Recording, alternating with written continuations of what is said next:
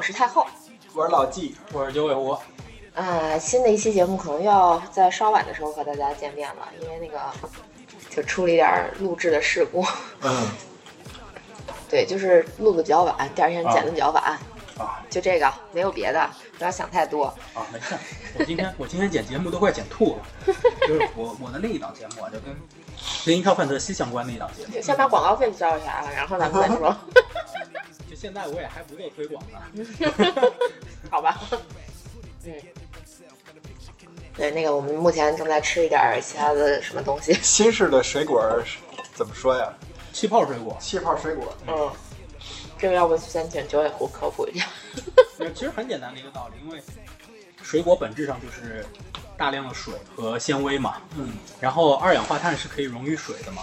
这很简单的一个事情，就是把干冰和水果，呃，共同放在一个密闭的容器里面，然后二氧化碳自然的挥发。嗯。水果通过，因为水果是会呼吸的，那么它就它就会把这些二氧化碳吸收进来。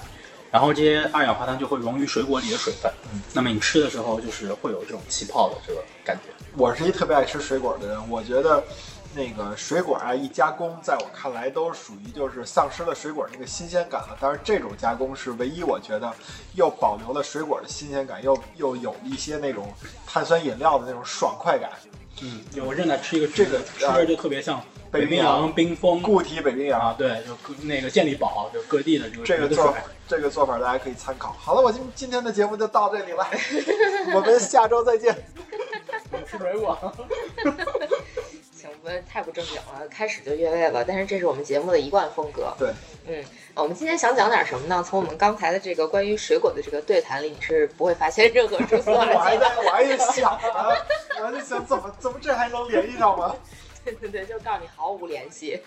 其实我们今天想讲一个挺有意思的话题啊，就是，呃，知道的会觉得就还好吧，但是如果不知道的，你通过今天的节目还是会学到很多，呃，奇怪的知识。对，对，呃，为什么想聊这期节目呢？啊，这期节目的主题是什么呢？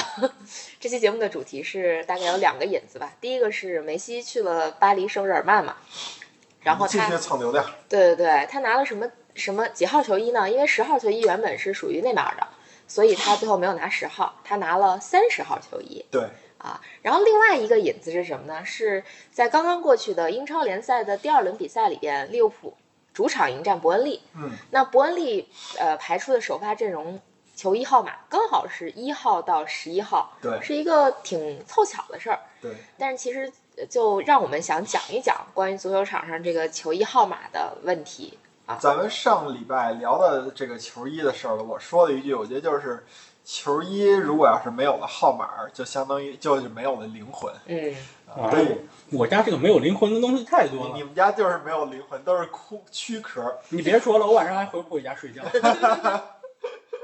对于我来说，球衣没有号码，就相当于让我喝常温的零度可口可乐。嘿，我是不能接受的。零度可乐得罪了谁？我就是觉得不好喝，他 得罪了我。那其实不好意思啊，吃个西瓜，那个块儿有点大。嗯其实球衣号码真正就是固定号码印在每个人身上，应该不算是一个非常古老的事情。对，就是九十年代初吧。嗯，对，关于这个老季讲讲。没啥资料，我我还真不知道这个球衣号码固定在这个人身上。反正我知道跟英超前后有。没查资料，你把它写着提纲上面去，还是你写的？就我我想的是不能都是我来吧，没想到你们真不来啊！我我只能来我我会的那些。那咱们就先问一个问题吧，你们知道最早最早，嗯，球员身上印号码跟名字是什么时候吗？查资料的说，印号码和名字都有 啊。嗯，不知道，我知道印号码单独，我知道单独印号码应该是一九三几年的事儿吧。嗯，什么时候？是一九六六？嗯，一九六六年。没有那么晚，没有那么晚。你是想说一九五四年吗？一九五四年那个伯尔尼奇迹的时候已经有号码了。嗯，印名字呢？哦，印名字啊，没有没有没有。是一九六六年，为什么印号码？这事儿特逗。因为一九六六年的世界杯冠军是谁？英格兰啊，嗯，当时女王接见英格兰队，啊为了让女王辨别出来每个球员谁是谁。对，因为我记得一九六六年在那个赛场上比赛的画面是没有有没有名字的。对，啊，那可能是后来后加的。对，嗯，嗯，这还是挺有意思的。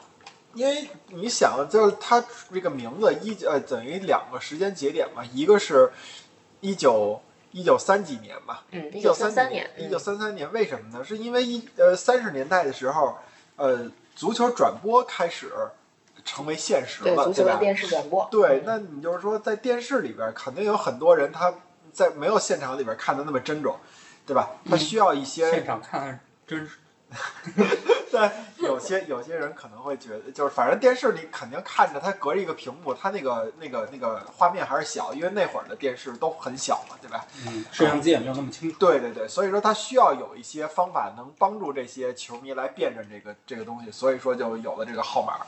然后包括为什么五四年也是这样，因为好像是一九五四年还是一九五零年世界杯是那个第一次进行了现场直播，嗯，所以说。这些就是足球的号码，球衣号码，它一定是跟随着电视转播来走的，这是一个相差不多的这么一个时间点。对其实包括到后来，足球球衣上出现号码跟名字，更多还是一个商业行为。对，嗯所以这个足球球衣号码这这个相关的这种很小的知识点是特别有趣的。至少起源我们搞清楚了。嗯，而且其实，嗯，最初的最初，这个号码是真的有它的意义存在的，对，对吧？就足球场上一到十一嗯，是就是足球场上十一个人，他之间是有固定位置的。对，嗯，这个但这位置有变化，现在就现现在现在可能说就基本上很多都已经打乱了，就不嗯，这怎么说呢？就是没有那么遵从以前的一到十一号。就比如说你是守门员，你就拿一号。当然，现在守门员大部分还都是一号对。对对对，就是有一些相当于，就像刚才九尾狐说的，有一些是算是固定下来，或者或者说我们就换一种说法，就说这个号码跟位置它的相关性，对，其实还是存在，但是它有了一些小的变化。对，嗯，那其实我觉得比较典型是十号，嗯，对，十号位嘛，十号位早早，但早年的时候其实是就是前前锋，对前锋。你像贝利那个时代对，但是你再往后，后来十号就变成了前腰，对就是马拉多纳、古利特那个时代，就到了八十年代、九十年代的时候，就变成前腰了。现在的这个十号，有的时候他可能是一个中中场就古典中场、中场核心对这样子一个人，像齐达内当年。里克尔梅，对，但是也有一些特殊的十号，就特别有意思。嗯，我我能想起来有两个案例，一个还跟你们阿森纳有关，嗯对吧？就是后卫嗯来穿十号的，啊，这个是有过的。加拉斯，加拉斯，嗯对对对对还有皇马的这个迪亚斯，啊，对对对，一个后腰。对后腰，啊，黑又硬，对，但是你能想到的十号基本上也就那么两个，它不属于中前场。对对对，其实就像那个刚才九尾狐说的，为什么十号现在变成了前腰，原来是前锋？因为他那个原来的那个阵型，一个一个一个阵型的流行，它一般都是很普遍，全球都用这一个阵型。嗯所以说那会儿十号打前锋的那会儿，或者说是刚把这个号码跟这个位置固定下来的时候，是一个。呃，基本上四四二比较流行的这么一个阵型，它就没有前腰这一说。嗯，啊，所以说他就基本上用了一个这么一个，所以说我觉得就可以直接拿伯恩利这场比赛的这个号码来给大家普及一下。他们上的这个一号波普守门员，这个不用说了。嗯然后呢，呃，两个边后卫是三号泰勒和两二号洛顿，这个就是那个二号和三号就是边后卫嗯啊。然后呢，两个中场呃不是两个中后卫中后卫呢是那个五号塔尔科夫斯基和六号本米。这个是有问题的，对，六这个号是有问题。对，六号现在是这样，就是说，呃，咱们就往往后边说吧，就是说那个中场的中路，嗯一个上的是四号杰克科克，一个是八号呃布兰布兰希尔，就是科克和米这个号码应该换一下。这个是这样，有两有一种说法说是瑕疵，另一种说法是这个也不算瑕疵，就是叫英格兰的四号位，他更多的是一个那个中场球员。然后呢，那个欧洲大陆的六呃六号位更多的是一个中场球员。这个可以从哪儿来分析呢？一九九八到九九赛季，曼联的三冠王，当时五号是罗尼·约翰逊，六号是斯塔姆，等于是五号六号是两个后腰。然后呢，你再看看那个当呃两千年以后贝隆来到曼联了，贝隆打后腰的时候拿几号？在曼联拿四号。对，而呃当时那个九八九九赛季确实特殊是在哪儿？曼联队的四号、五号、六号全是中后卫，嗯啊、就大卫梅，然后罗尼约翰逊和那个呃斯塔姆这六个。嗯对，但是基本上你你要想欧洲大陆的话，那就是你看那个最典型的是哈维拿六号，嗯然后呢伊涅斯塔在国家队拿六号，这么个事儿。现在的吉米西啊，对对对对，这都是后腰。其实对于咱们来说，更多的认为六号还是一个后腰型球员。而且他是往往是那种组织型的。对对对，所以大家在现在在提到所谓的六号位，说的都是中场组织选选手这种的。然后那就是剩下的就是七号麦克尼尔和呃七号叫呃古德蒙松，然后那个和十一号麦克尼尔，这是典型的两个边锋的这么一个位置。嗯然后九号克里斯伍德和十号巴恩斯，这是两个前锋。所以当时网友看到这个阵型以后说，这个阵型太好了，我根本就不需要那个解说员来给我介绍，我只需要看这个这个名字的号码，我就知道每个队员站在什么位置。这认为是一个四四二。所以说，对现在对于很多球呃球迷来说，他们已经无法想象了。比如说这场比赛，呃，那个咱们就假如说啊，呃，梅西打一个右边前卫，那你这场比赛梅西拿七号，然后等到下一场比赛梅西做替补了啊，然后 C 罗要打右边前卫了，C 罗你拿七号，这个号码是这么分配的。你已经帮你已经帮大巴黎买好人了，是吧？对，姆巴佩这场比赛打前锋，那你就九号。下一场比赛，哎，我们战术有变化了，姆巴佩得后那个得往回撤一点，打打那个边锋了，那他就拿十一号，姆巴佩可能要去皇马了。他去哪儿都一样。对，其实我看好多群最近都在讨论这个问题，就是巴黎的这个球权问题，嗯，就如对吧？如果这些人都在的话，这个球权该怎么分配？包括这两天穆里尼奥也有一个比较新的言论，说嗯谁会对球球场上的这个阵容满意？波切蒂诺，对波切蒂诺，我觉得波切蒂诺就靠点举报了。对作为一个能把航母开翻的主教练，其实他这个航母就头重脚轻啊，没关系这个这个球场呃前场谁拿球这个问题，听谁的呢？听六号位的吧，听听维拉蒂的吧。嗯，其实我们可以简单科普一下这个，我、刚才已经科普过了，一到十一号到底是什么位置，对，对吧？嗯，那我们可以先聊聊梅西的号码。嗯，梅西为什么拿三十号呢？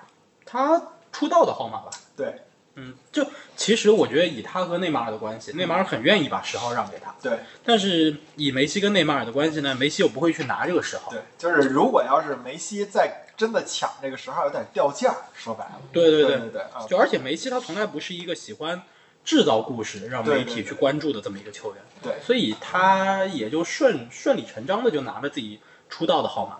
所以据说其实是两种说法，一种是内马尔不愿意给，啊另外一一种是梅西不想要。对这两种最终的。结果就是梅西回到了原点。对对对，嗯呃，所以拿三十号其实是背后有故事的，对吧？应该叫梅西在巴塞罗那的号码和在这个这个巴黎的号码两次号码，嗯，那个选号码啊，都给大家科普了很硬核的这个西甲和法甲足协注册的知识。是吗？我我我没关注的。咱们先说法甲这次最新的，梅西拿了三十号。法甲联赛啊，对这个球员注册人数没有限制，一个队可以注册最多九十九个球员。嗯，但是球员和球衣号码匹配只有三十个名额，而且明确规定了，一号、十六号、三十号给守门员。嗯啊，是这么一个一个号码分配。所以说梅西这次呢，他就相当于是打破了这个规矩啊，西甲呃不是法甲联赛，因为你大牌来了，给你开个绿灯吧，给你拿一个你最初的号码。好，巴黎的第三门将就把自己的三十号球衣给让出来了啊。但是梅西可不是第一个破例的，第一个破例的是谁呢？也是巴黎的大卫·鲁伊兹，当时转会的时候拿三十二号，因为咱们刚才说了嘛，他的那个号码是一到三十号分配。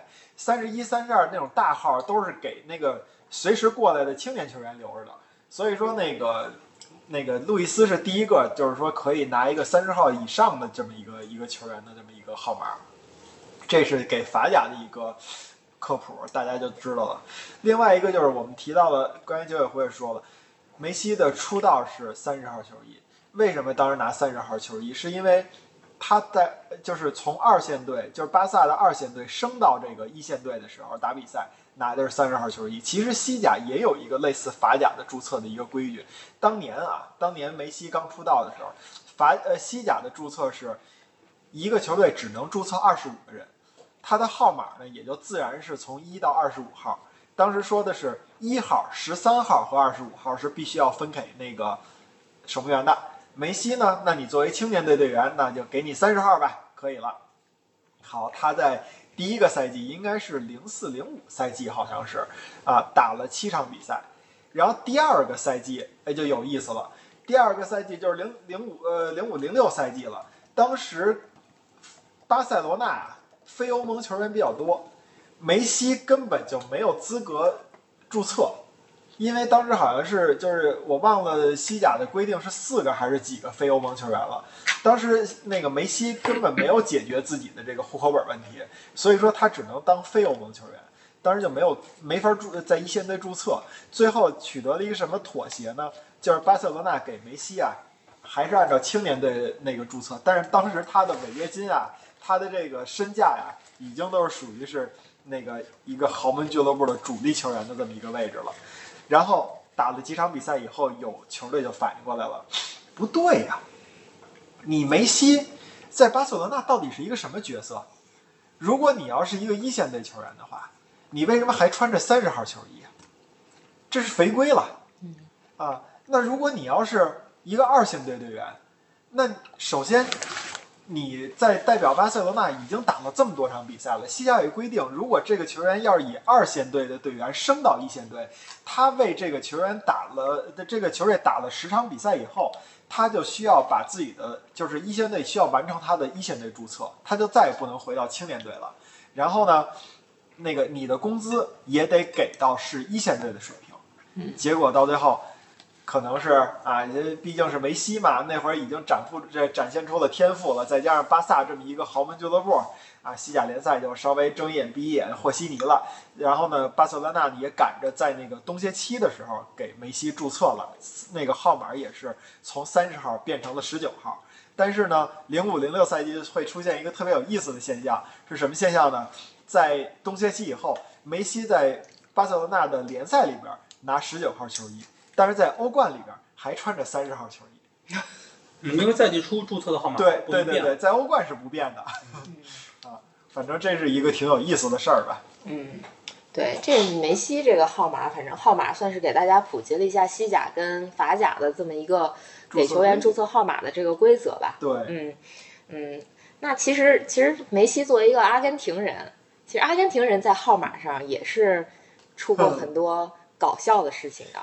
特别搞笑，我不知道九尾狐，我我要考考你，你知道不知道 阿根廷人在号码里边的搞笑事件？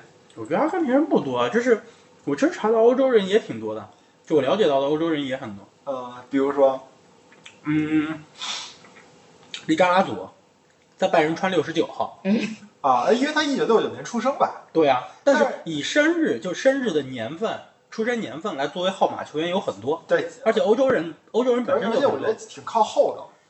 呃，反正弗拉米尼，嗯嗯，然后也有就是南美的，弗拉米尼是七十八号还是多少号？八十四号。八十四啊，弗拉米八四年的。对，然后舍瓦，舍瓦穿过七十六号，对对对。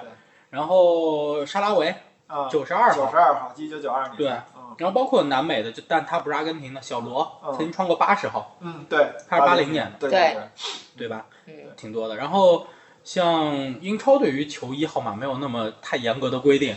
本特纳曾经是把自己的年呃那个周薪穿在身上，五十四吗？五十二号，五十二号，对啊，五万两千磅，穿一个五十二。这哥们儿也确实神点。这个本特纳就是我们我们管他叫自信帝，对对，很自信的把自己的周薪穿在了身上。对，那个时候来说其实是挺高的。对对，那那个九尾狐年代不一样。九尾狐说的这个是属于算是潮流，但是呢，我要说我为什么说阿根廷是奇葩呢？他有两件事特别奇葩。首先呢，可能大家知道这事儿，一九呃什么一九，那个二零零二年世界杯之前，当时不知道阿根廷足协脑子哪儿想起这个事儿了，非要给马拉多纳的十号球衣退役，在国家队退役。然后当时呢，因为国际足联对于这个世界杯的号码分配是有比较严格的要求的。首先，你二十三人名单，因为两二零零二年是第一次二十三人名单，二十三人名单，你的号码必须得是从一号到二十呃二十三号，然后其中一号给守门员。当时呢，阿根廷足协就说了，我们把十号球衣退役，我们再加一二十四号，行不行？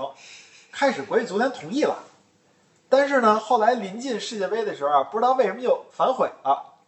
然后反悔了以后呢，这个阿根廷就面临着什么呃，面临什么问题？他又还想跟国际足联去争取这个机会。所以说，阿根廷队的那个第三门将叫伯纳诺，这个人就到底该拿二十四号，还是拿一到二十三号的这个中间的某一个号码呢？就一直就就就悬而未决。到最后呢，那个，因为你拿的十号球衣退役了，意味着十号球衣空着呢，对吧？然后你二十四号球衣国际足联又不给，那怎么办呢？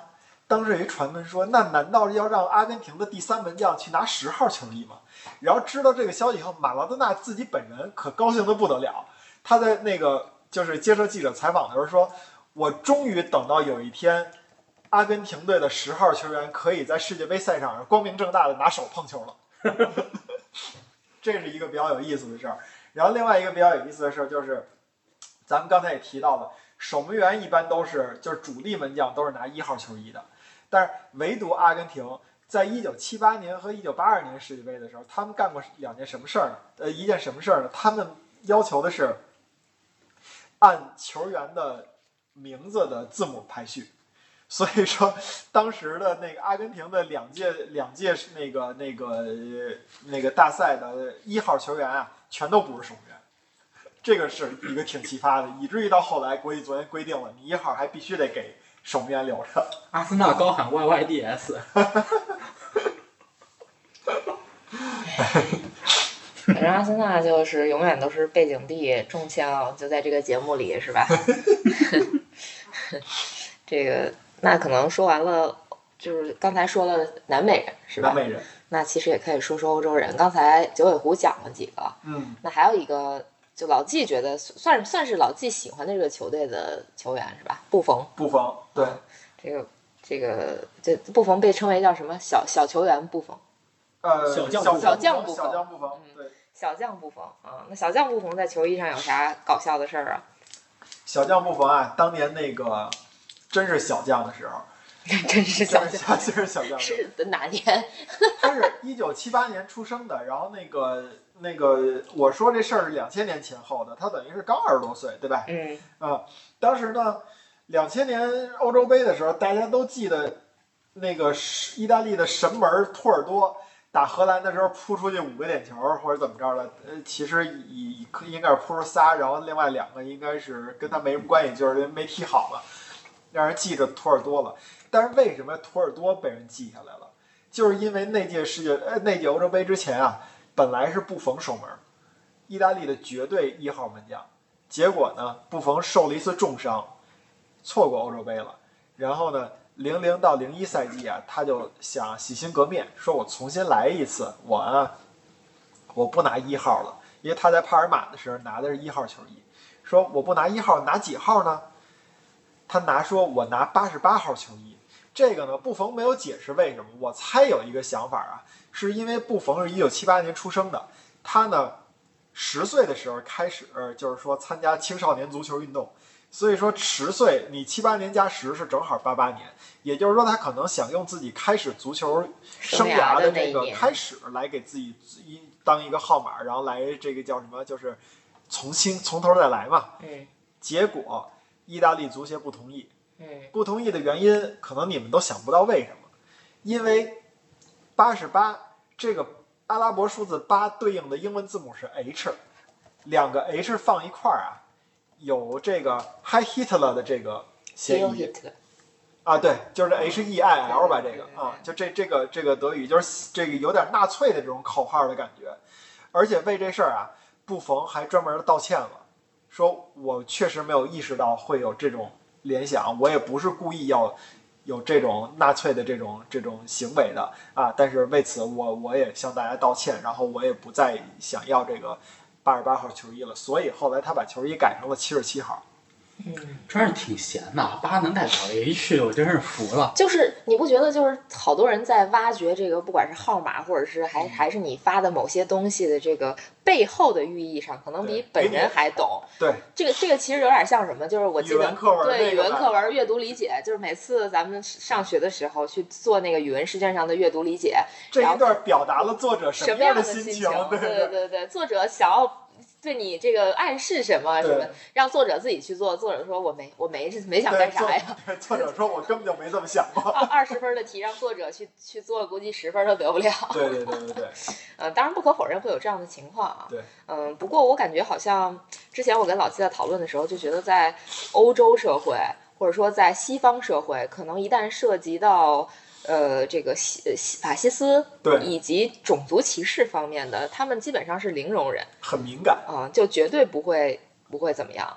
矫枉过正，嗯，这个事儿反正就是还还想起，就忽然想起来我之前我这两天在看的那本书，嗯就是那个 The Club 英超联盟那本书，他讲了一事儿，这事儿其实你们肯定都知道，就是当年苏亚雷斯对埃弗拉说这个有种族歧视的话就，不握手。对不还不握手，不握手其实是后续他对于英超联盟对他的处罚就有一点抵抗的那个心态。当时因为利物浦的老板是美国人嘛，嗯，然后在对，对对，我那那个时候已经是克伦克了。亨啊亨利亨利呃，和和和约翰啊亨利对，已经是亨利。Sorry，克伦克是我们 脑子克克伦克，脑脑子已经就是已经 疯了，这确实啊。所所以当时那个亨利其实在美国媒体是受到了很多口诛笔伐的，因为他没有公开出来说，呃，比如说嗯让球员道歉呀、或者是做出什么样的俱乐部方面做出什么样的行为去呃处罚一下苏亚雷斯啊之类的，就可能触碰了美国那美国社会的那个相当于他的种族歧视的那根红线。嗯，反正就还是挺上纲上线的，国外对这对于这些事儿，对，嗯，然后就可能又联想到了最近娱乐圈儿特别火的一件事儿，就是某某这个张某汉，啊对吧某小生，对流新晋流量小生，因为在日本的靖国神社旁边的一个什么神社参加朋友婚礼，然后跟一些日本的右翼人士应该是有一些接触吧，嗯然后反正就是把无知当那叫什么？那叫什么？把无知当什么？我都忘了。我也不知道。总总之就是说，干了一件非常非常蠢的事情，最后导致自己职业生涯也毁了，相当于微博被禁言，不，微博被消号。啊，那这待遇已经跟那个跟那谁一样了吴了。某某是吧？对其实其实这个事儿，我更想就是说这个跟他粉丝去说话，就是你洗地的时候，你可以为这个明星洗地，但是涉及到这种民族问题啊，你轻易的不要去那个 Twitter 上什么给这个民族问题去去发表一些你无知的这种言论。你看这个外国。像意大利、像德国，都是这种法西斯曾经的法西斯国家啊，他们对自己犯下的这些罪行，其实是有一个比较深刻的认识的，所以他们才对这件事儿更加的敏感。包括原来德国总理会为呃在波兰的大雨中下跪等等等等这些事儿，说明他们是认认证这个，就承认这个事实的。你中国人其实，在某些方面是法西斯的受害者。你作为一个受害者，你去人家外网里边说什么什么什么社没事儿，什么什么社未必是代表什么这种，那你你国家不治你治谁呢？对吧？其实就说白了，粉丝为明星洗地这种事儿，就什么都干得出来，有点儿令人觉得恶心了。对，有点过。对啊，就是当年德国应该是参加波兰和谁联合举办的那届欧洲杯的时候，嗯他们也是波兰和乌克兰，乌克兰，对他们也是专门去了集中营里头，嗯就去参观了一下。对，作为国家队的球员，德国是真的深刻反省。对也就日本不反省。对对，包括就之前我记得我好像讲过，我是听谁讲的，我已经忘了。就是说德国为什么在世界大赛里球迷都挺安静的，就是他们总觉得就是一庆祝就好像对这个别人不尊重，你然后听我讲的嗯，对吧？因为那个就是当时说嘛，说那个零六年世界杯之前，德国人甚至在公开场合觉得挥舞德国国旗都是有这种纳粹倾向的感觉的，就他们自己的压力其实很大。嗯零六年之后，默克尔说：“你们挥吧，就给带国家庆祝怎么了？”然后还有一面看台，然后一堆人来挥舞三色小旗儿这种事儿发生。这都这都聊到这儿来了。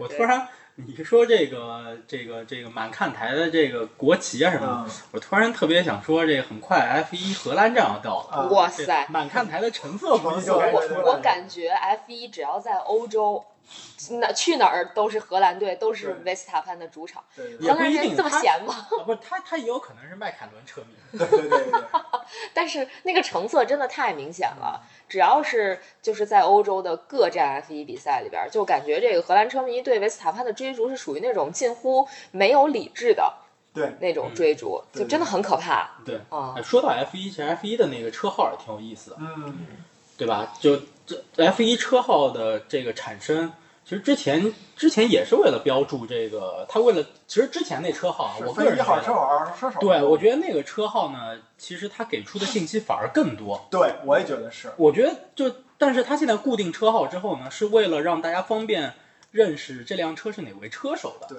就也是为了方便电视转播吧？不是他是这样。我倒是觉得，我倒觉得之前那是对，之前那个更方便，因为之前哦那个能让你更容易的分辨出哪个是一号车手，对，哪个是二号车手。就是号大的是二号，号小的是一号呗，对吧？对，但是之前那个号呢，有一点什么不好呢？就是这个号确实会老换每年都会换，对每一个车手每年的号都不一样，就是说白了，他是这样，按照就是按照成绩来。对，就是呃上一年的冠军车呃就是那个车手总冠军是一号，他的队友是二号，然后按成绩，然后按然后按车队的成绩。对车队成绩，你要是迈凯伦拿第二名，那你就是迈凯伦头号车手是三号，对啊，然后那个二号车手四号往下依次排。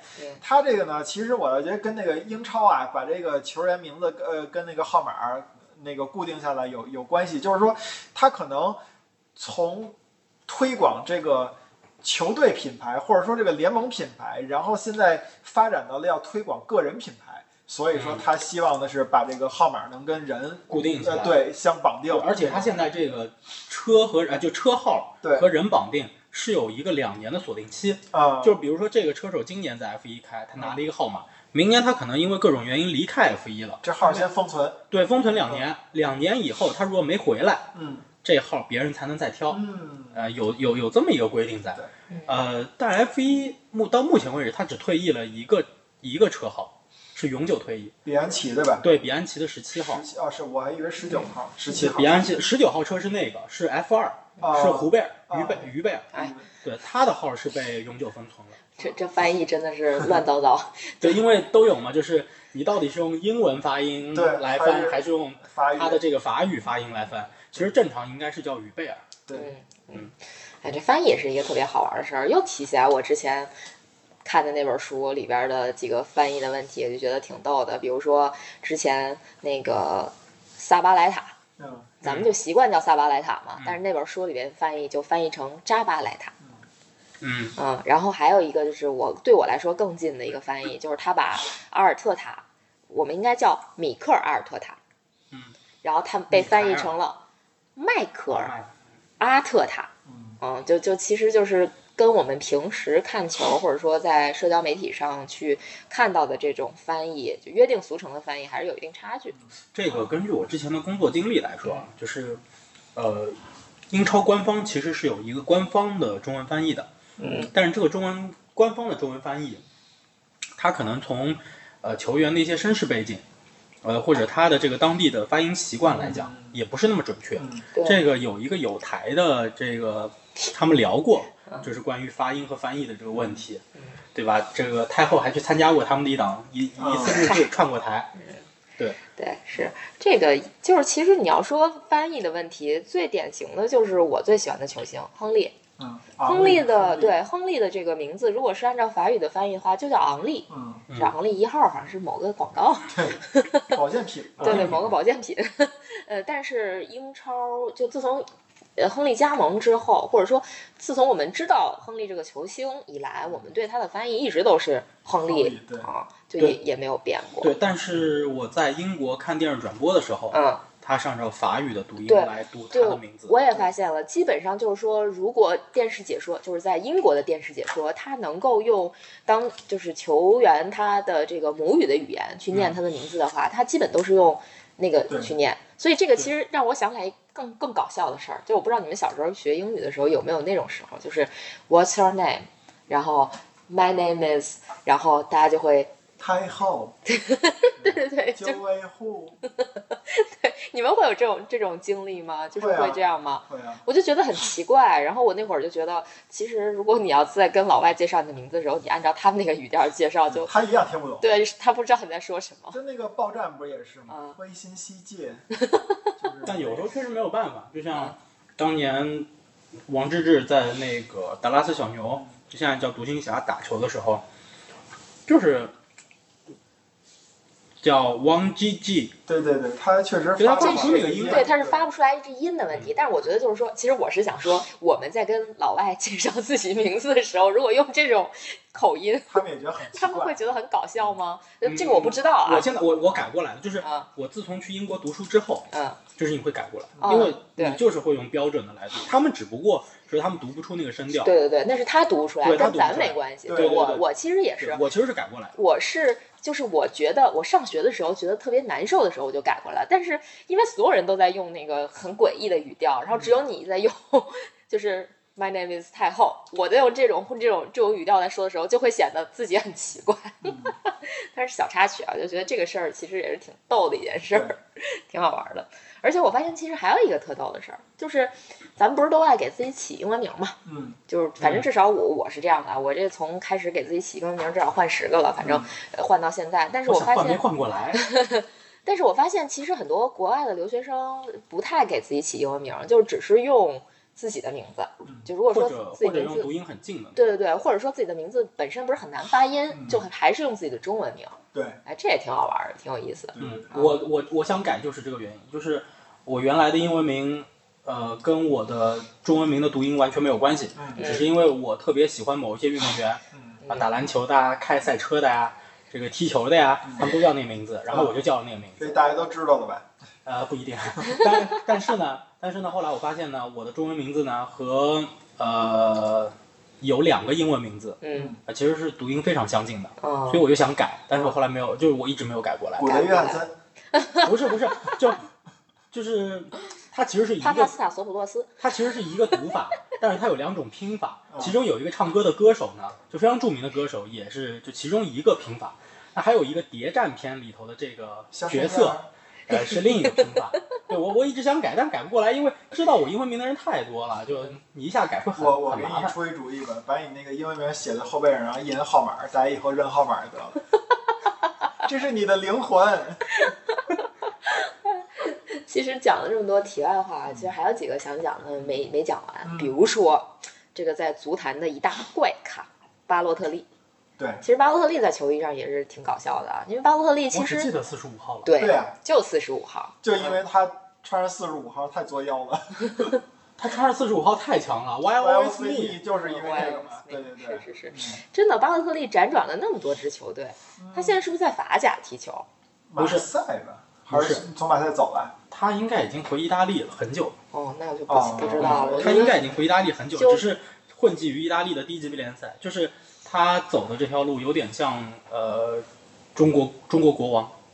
懂懂对对对，哦，呵，懂了懂了。嗯这个其实说起巴洛特利，我忽然想起来，今天其实，在阿森纳球迷圈子里挺刷屏的一个事儿，太子威威尔希尔。啊是嗯，因为伯恩茅斯也没有跟他续约，所以他现在处在一种无球可踢的状态对，对我今天在我们那群里面就说了，我觉得阿森纳何不签下他呢？反正两反反正双方都不能更差了，嗨何不再尝试一下？但是但是其实确实现在威尔希尔的状态挺差的，包括我看到的新闻报道说，其实他自己在遭遇比较严重的抑郁。对，哦，这个其实还是挺可怕的。而且跟他的孩子都相关。嗯，孩子天天问他：“你为什么没有人要啊？你为什么不去那个大联盟踢球啊？你为什么不去西甲踢球啊？”嗯，嗯，然后自己孩子也在在那个就是学校里边被 PUA 或者怎么样的，嗯就是他那个威尔希尔嗯那个名字。给它改成叫 wheelchair 是吧对？那对个就是轮椅的那个意思。对对对对对，所以其实，哎呀，就感觉都有点那个伤仲永的那个意思。你像威尔希尔当年成名，我们我们阿森纳球迷多么的吹捧他，就说太子啊，太子位 DNA 又是什么的，叫叫太子都不太行。你看像巴洛特利是，所以我就说，就啊，不是巴洛特利，那个伊赫纳乔。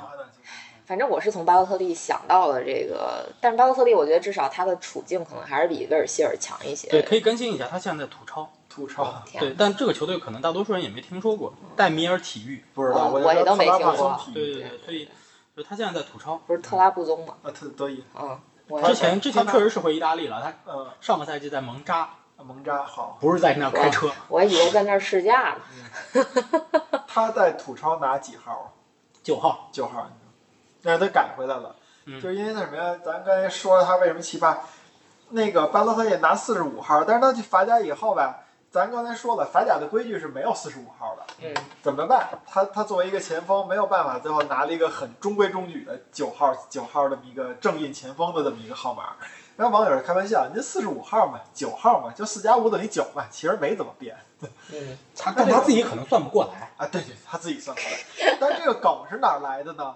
可能那个跟我们差不多大，或者比我们再稍微大点儿、小点儿的人都知道，一九九七九八赛季那个国际米兰的正印前锋萨布拉诺，嗯，他呢在九六九七赛季的时候拿的是正经的国际米兰的九号九号。嗯啊，结果后来呢，哎，那个谁罗纳尔多来了。嗯，正正牌的罗纳尔多，大罗纳尔多。正正经的罗纳尔多来了。罗纳尔多呢，开始在国际米兰拿的是十号球衣，嗯跟萨姆拉诺啊不冲突，一九号一十号不是正合适吗？嗯结果到了又新一个赛季的时候，那个罗纳尔多变成了九号球衣了，因为可能大家就觉得罗纳尔多适合九，他在是呃巴塞罗那拿的是九还是十忘了，但是巴西国家队拿的是九号，对好像觉得九号更有那种突前的感觉，嗯所以说就给罗纳尔多九号了。然后萨姆拉诺拿几号呢？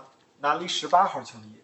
萨姆拉诺就特别不高兴，他说你你为什么要抢我这球衣？我拿九号好好的，我不是踢的不好。结果后来他自己自作主张，以后他穿国米的十八号球衣，一和八中间永远一个有一个小小的加号，一加八等于九。这个是怎么说呢？我觉得这个这个巧呃构思非常非常的巧妙，对于萨姆拉诺来说。嗯，真的是既表达了自己的不满，而且呢又没有破坏球队的最后的那点面子，嗯，对吧？对，嗯，但这个反正在英超他实现不了，英超对球衣的管控特别严格。嗯，对，你还记得就利物浦当年拿那个盾，在联赛里都秀不了。对对对对对，是的。其实刚才提到了大罗，其实大罗当年从皇马转会到 AC 米兰的时候，没有穿他的九号，因为当时九号是那因扎吉吗因呃，对，因扎吉，嗯，所以他不能穿九号，他穿了九十九号。这个这个应该是足球场可以允许的最大的号码了。九十九号后来还挺多人穿过的。对，因为到现在为止好像卡萨诺也穿呃，过，对，嗯，就正式比赛不允许足球场上出现三位数号码和零号，好像是。嗯，零号有过一次历史上，嗯，那个是苏超的。苏超的是吧？嗯，对对对，曾经出现过。我印象里特别深是九那个九也是九十年代的时候，北京国安当时那个主力门将是就是两个主两个门将啊都伤了，然后当时国安队就紧急的说啊，如果要是实在不行，我就让我们的这个守门员教练，当时也是国安的老国门叫李松海，那会儿好像都已经四十多五十多了吧。说如果实在不行的话，他就身披零号零号球衣注册上场给国安守门去。但是后来好像没有没有那个实现，嗯，嗯，就是守门员还是如期归队了吧，就是让那个零号没有发生。对。然后说起这个，忽然想起来，你知道坎波斯穿几号吗？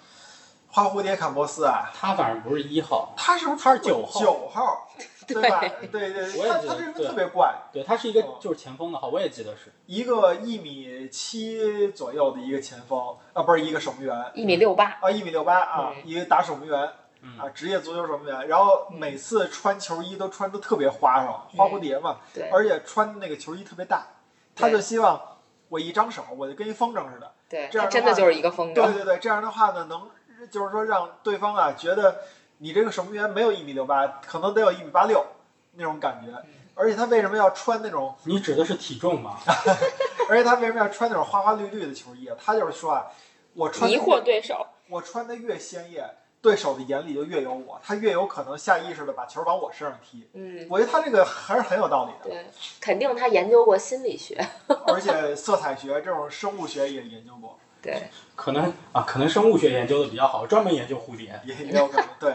蝴蝶效应也研究一下吧。对 哎，其实这个球衣号码真的是挺有意思的。我忽然想到一个话题，我觉得也特别逗，跟刚才我们最早聊的这个一到十一号的位置很有关系。就是一度，就是大家都在聊，就是每个号码对应的位置嘛。那九号半其实是一个特别特别会被大家提及，甚至说，就在我可能看球的前十来年里边，我一直觉得九号半是一个特别神奇的位置，嗯而且就是能跟我，我总感觉那个时候跟我聊足球的人，如果能提一下九号半的话，很高级。很高级，就是是真懂球的。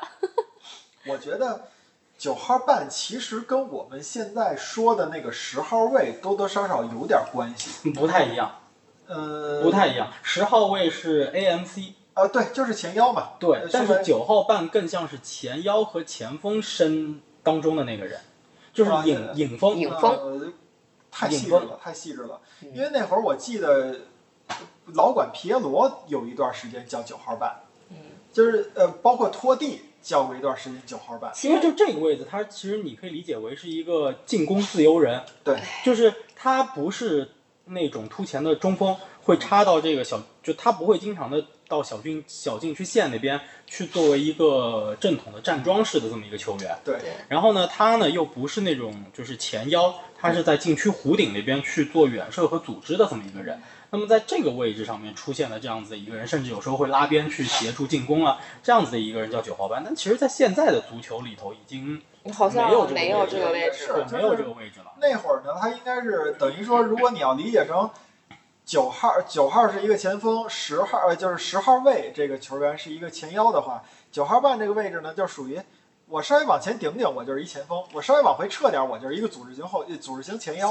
然后我觉得呢他更多是在一个菱形中场的一个站位底下，就四四二的菱形中场站位底下，但是他这两个前锋不是平行站位的，嗯。是有一前一后。对，是一前一后的。嗯。这样子的一个站位情况下，出现了一个叫九号半的位置，但是现在其实已经很少有这种打法了，因为现在已经很少有菱形中场去打单后腰，你要么就变成四幺四呃四幺四四幺，四幺，要么就是变成四四幺幺。而且现在的球场的对于阵型来说，没有原来那么清晰，那么固定。对，相对来讲比较模糊，可能一个人会有好多自己的职责。对嗯，其实就是想想提一个最最著名的九号半球员，巴乔。巴乔，嗯嗯，就其实那会儿我特别羡慕有一个呃微博我也忘记了还是哪儿的 ID，就叫忧郁的九号半，嗯嗯，其实就是就懂球都知道他说的是谁，对对对吧？然后不懂球的就嗯，反正云里雾里，对，就这个也挺有意思，挺逗的。嗯，那其实我们可以聊聊在每个号码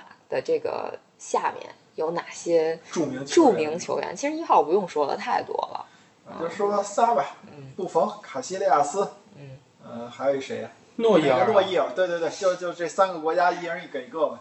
我觉得布冯反正，因为诺伊尔肯定得有，因为他是改变了现代门将的定义的这么一个人。往前站，那个对 sweeper，对和叫什么叫什么清清道夫？门将对对对对。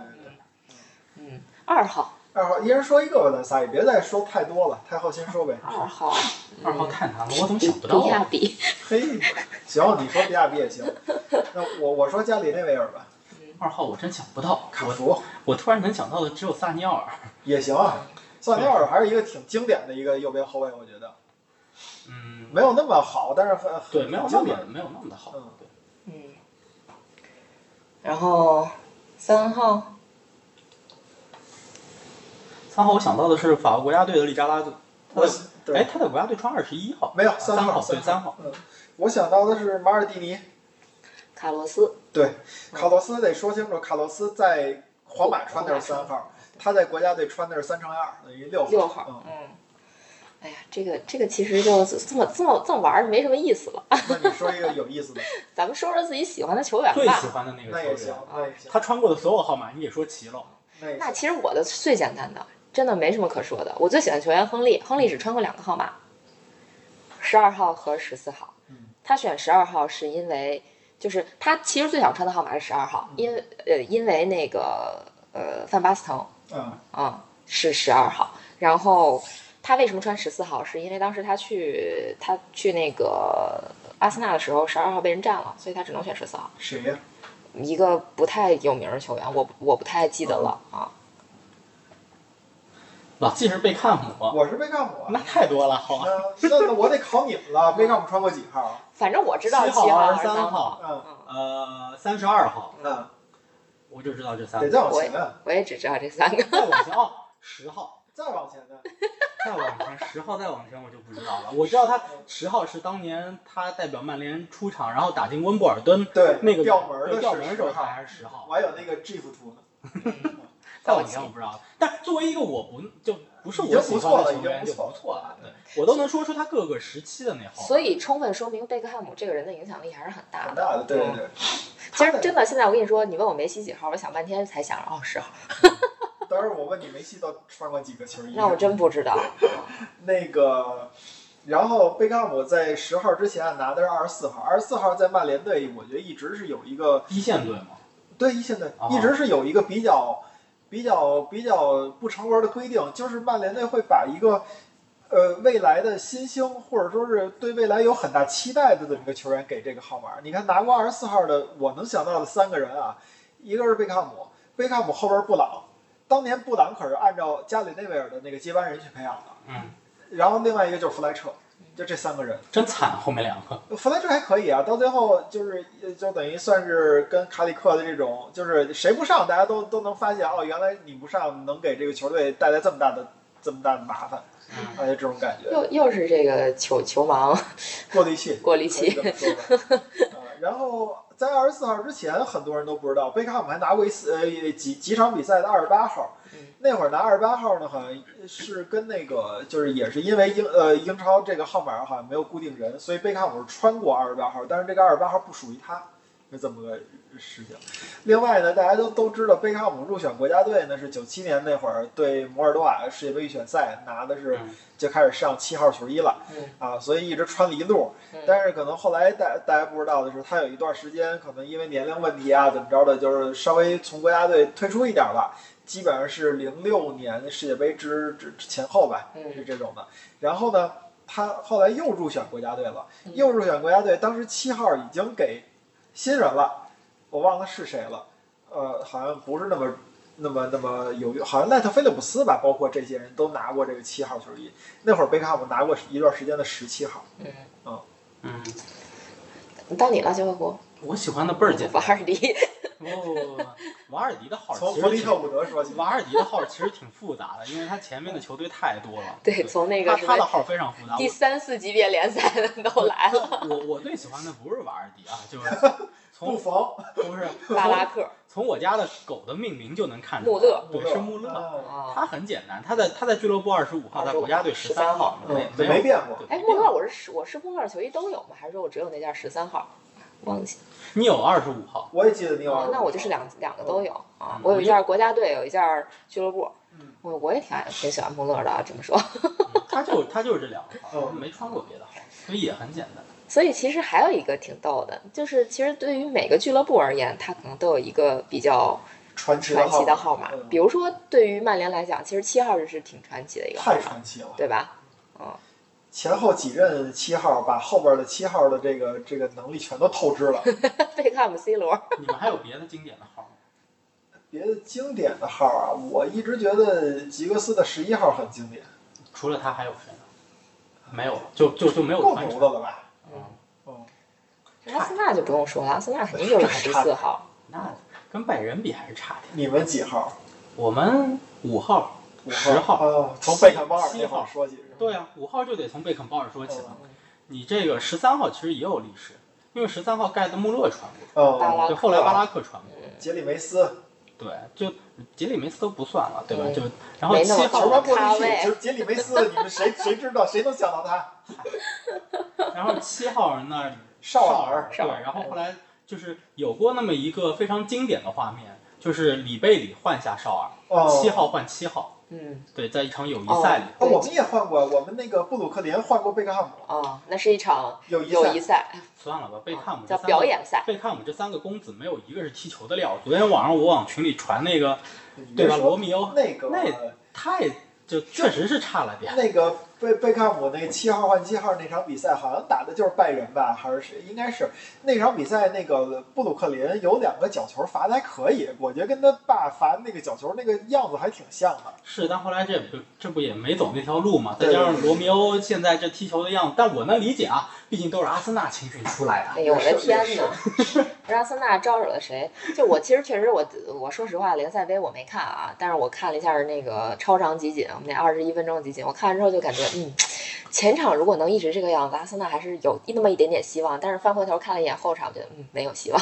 你知道老老实实待着吧就。不是？但你知道这场英联杯嗯，对手上的是一个什么队吗？我知道，我知道，就是我知道。今天今天有有一条推特，啊特别有意思，说的应该是他们他们这个球队所有的球员加在一起为西布呃西布朗上阵的这个正式比赛的场不到两次位数，四十五四十五场四十三场啊，有有这么多，好像应该是有七个球员第一次为西布朗对对对那七个 U 二三，对，那七个都是 U 二三对，剩下有四个就是属于就是目前应该就是饮水机看到底，其中一个最有名的是斯诺德格拉斯，哦就是原来对西汉姆的那个。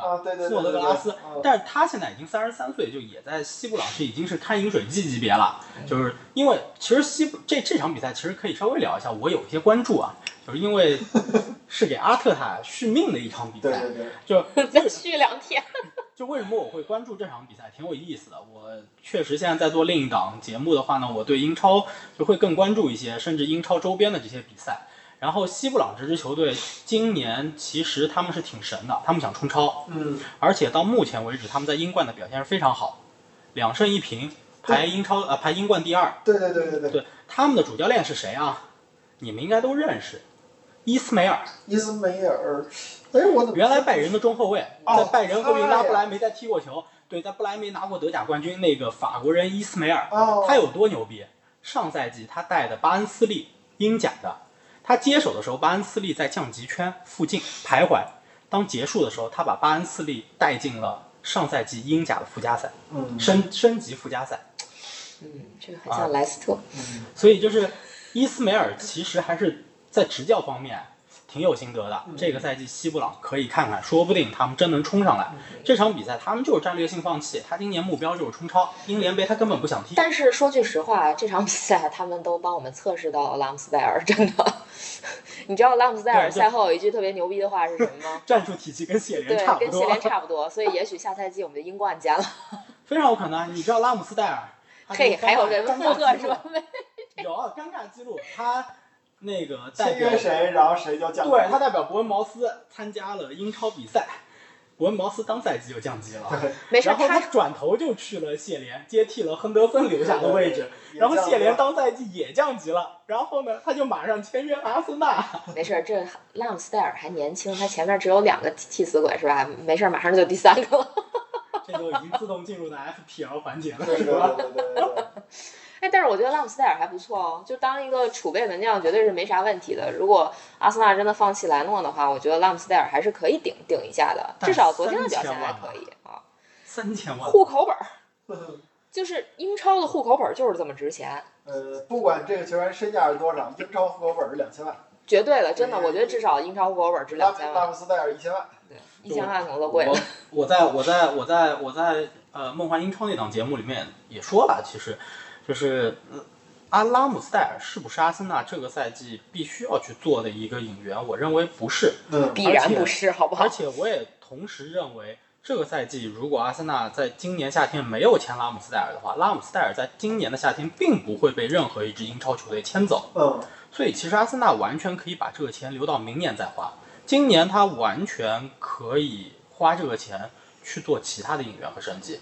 我觉得阿森纳在今年到目前为止，他的引援升级就是不够的。哎呀别说了，就是就是，我觉得，尤其是我最近刚看完那本书，我的感觉就是他说的一点儿都没错。就英超就不是一个理性的游戏，就是我们我们这些球迷，我们作为球迷来讲，希望自己的主队理性买人，或者说。就就我们又希望球队理性买人，又希望球队砸钱买人，但是往往这两两项不可能兼得，就是我不可能说所有人都像曼城一样，我又有钱，然后我又能买到自己心仪的球员，就就真的对于对于很多球队，尤其是像阿森纳这样的球队来讲，就不可能。阿森纳确实是就是钱花了，事儿没办了。对，尤其是这个本怀特，而且你会发现说本怀特这又是一个户口本球员呀。啊，对啊，但是但是问题是在这儿，就是当布莱顿离开了本怀特之后，其实他这个赛季踢的依旧是到目前为止算是让大家能有眼前一亮的感觉，两连胜。对虽然我们说布莱顿在这个赛季，呃，如果你的英超范特西阵容想要有他们的人的话，我当然现在有，而且我从赛季一开始就有，但是我现在手上布莱顿的人是比苏马和达菲，嗯，这两个人的特点就是便宜。对，比苏马是最便宜的中场四点五，对然后达菲是最便宜的后卫四对，四块钱，所以就但是是达菲这两轮儿对就都很管用。上分就就是便宜。我是因为便宜，然后才有这两个人。呃，但你要说，如果你要选，比如说贵一点，像特罗萨德、嗯像阿利斯特，我觉得还需要再观察一下，因为呃，布莱顿两场比赛遇到的第一场是伯恩利，伯恩利是典型的高举高打的，他今年的两个中后卫组合就是达菲和邓克，那么他后场有三个。身高这么高的人在的情况下，这种高举高打战术对他是没有太大的威胁的。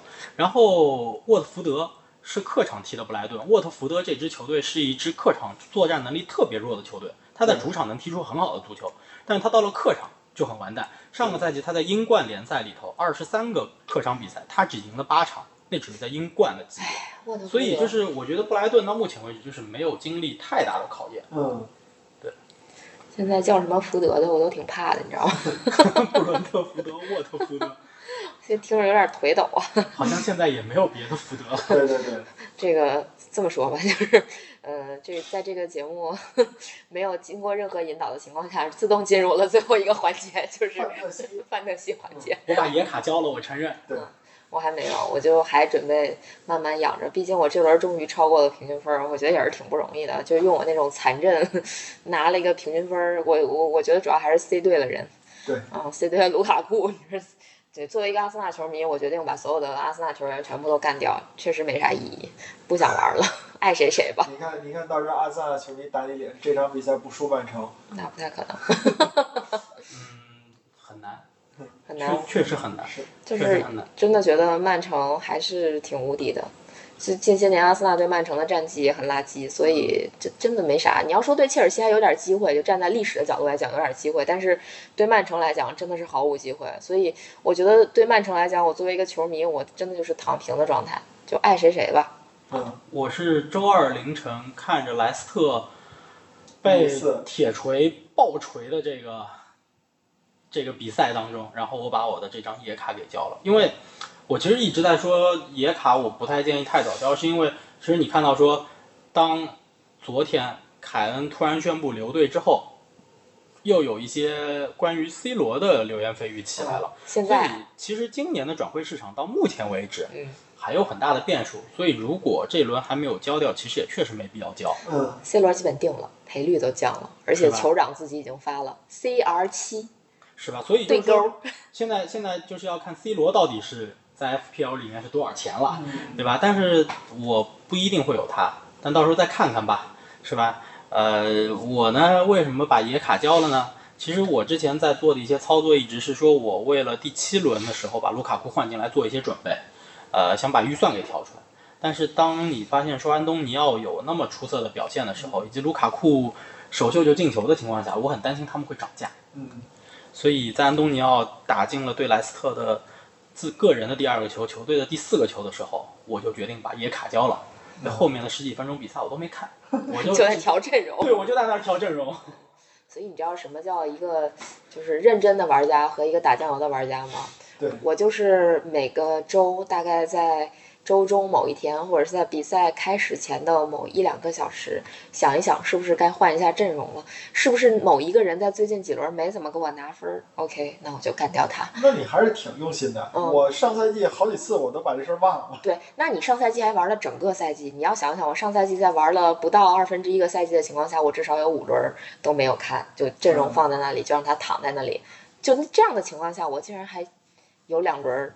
不，只有两轮儿好像没有到平均分儿，其他都混进平均分儿了。我觉得我还凑合，但是这赛季开局对我的打击太大了 啊、当当然，这就是我赛季首轮选人失误，后边儿我主要认真玩儿是因为我在一个群里，那个群里垫底儿是要发红包的，所以我认真了一点点。我至少会花十分钟的时间调整一下阵容。第一轮你交红包了，第二轮你不是最后一名。对对对，第二轮不是最后一名。我看了一下，在第二轮，在那个有我大概快第二，我快最后一名了。在那个三十多人的这个群里，二十多人，近三十人的群里，我应该能排进前十。大家好像主要是因为第二轮很多球员都拉胯了，其实很多球队都拉第一胯了。轮和第二轮就发挥出色的球员不太一样，对对，不太相同。就是第一轮是两个大刷子一起发力，第二个是两个大刷子全都全都不给给力，对，第三轮也是。第三轮第三轮还没没开始呢。呢，哦，对不起，那我说第二第二，嗯对不起对对不起，你可能有点困了。没有没有不没有没有。是就不好意思，是因为目前因为换季，我们这个都深受过敏性鼻炎的困扰，所以就不太舒服，我 脑第三轮子不太清醒。第三轮我有点推荐，其实 哎，太好了，太好了，那你可以充实一下本次节目的内容。西汉姆嗯可以重点考虑一下，因为西汉姆本轮对手是水晶宫，哦水晶宫在周中的英联杯上面派上了所有的主力，但是他们在客场一比三输给了沃特福德，嗯，而沃特福德上的其实只有一半的主力都不到，就是沃特福德进行了轮换，但是他们依旧赢了比赛。水晶宫上了所有的主力，他们还输掉了比赛，嗯所以图啥？对，所以这个周末水晶宫要客场挑战西西汉姆。嗯水晶宫其实这个赛季走了很多很重要的人，就是像上个赛季的汤森啊，嗯然后这些都已经都都走了，所以他现在只剩下一个扎哈，但是扎哈独木难支。对，这赛季这前两场扎哈表现很一般，我觉得。对，然后热刺其实也可以重点关注一下，啊就是对沃凯恩特福德。宣布留队。首先是凯恩宣布留队了，第二是热刺在努诺的带领下，其实他踢的有点像刚升上英超那个赛季的狼队，就是一种实用主义在那很。经济，对，踢得很经济。你看热刺两场比赛都赢了，但他场面都很难看。嗯，但是他都做到了零封。对，然后在凯恩宣布留队的这么一个情况下，那么首先是孙凯连线可能可以关注一下，另外是热刺今年的后防线，尤其是雷吉隆和坦甘加，嗯，这个应该是可以重点关注一下坦甘。加确实第一轮打的应该是最最好的一个一一场比赛了。对，还有什么推荐吗？嗯，维拉吧，嗯我觉得维拉这个赛季确实挺强的，嗯而且在第二轮他们是在场面上基本是压制纽卡，就是纽卡没有组织起太多有效的进攻。嗯，在这种情况下，因斯、阿尔加奇都保持了很好的状态。后卫那个明斯，对，对明斯真是很厉害，也也刷了很多分儿。嗯，而且布伦特福德，我觉得就是从上一场他零比零闷平水晶宫的情况来看，这个球队也就那么就真的是那么回事儿，嗯就不能确实不能因为他们首轮二比零赢了呃阿森纳就对他们有什么高看。就实话实说啊，不怕太后听了难过。阿，森纳真的是太菜了，就是大家都在讨论卢卡库为什么在第二轮他敢的戏法，不是他敢背身拿球，哦 你得看他扛的是谁呀、他扛的是马里呀、马里他是谁呀、马里他都在踢中后卫，他能踢吗？他没有那个能力呀、你这个词儿背的可真熟啊！哎呀，这个怎么说呢？就是最近网上流传一张图，是吧？阿森纳球迷的五个阶段，我确实应该是处在最高阶段，那个 Acceptance 那个阶段，确实是啊。就我我现在对于阿森纳一切都属于 OK，嗯，随便。也许这赛季，就咱们说一个最极端的情况吧，如果阿森纳真的降级了，那就去他的吧。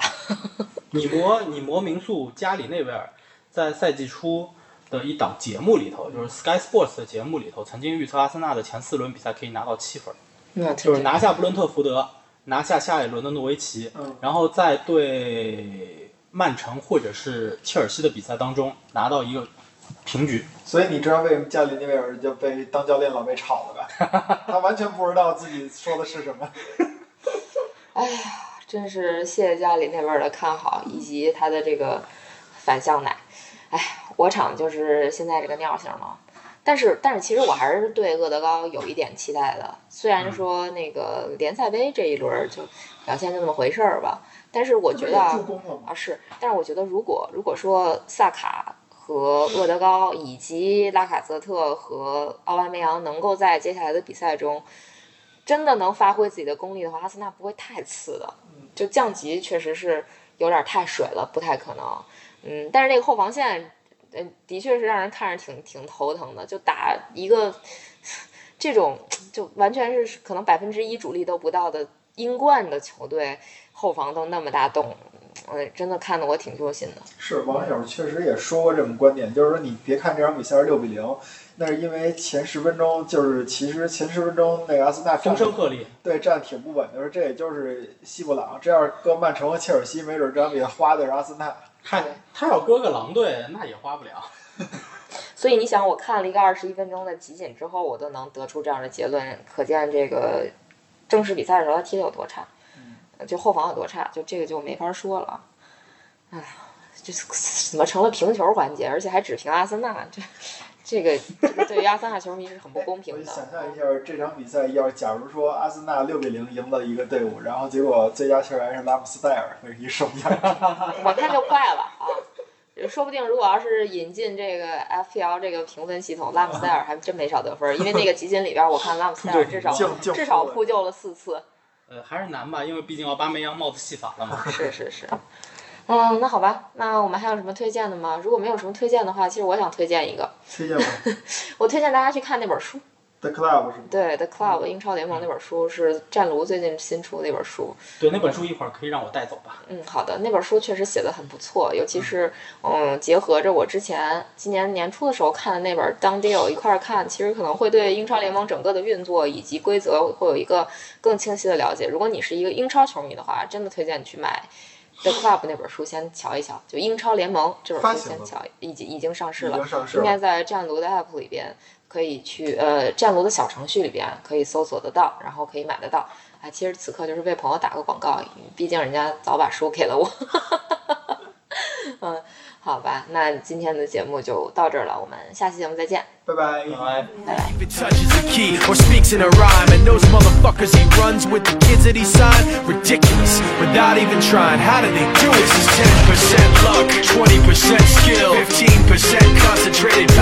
拜。5% pleasure, 50% pain, and 100% reason to remember the name. This is 10% luck, 20% skill, 15% concentrated power of will, 5% pleasure, 50% pain, and 100% reason to remember the name.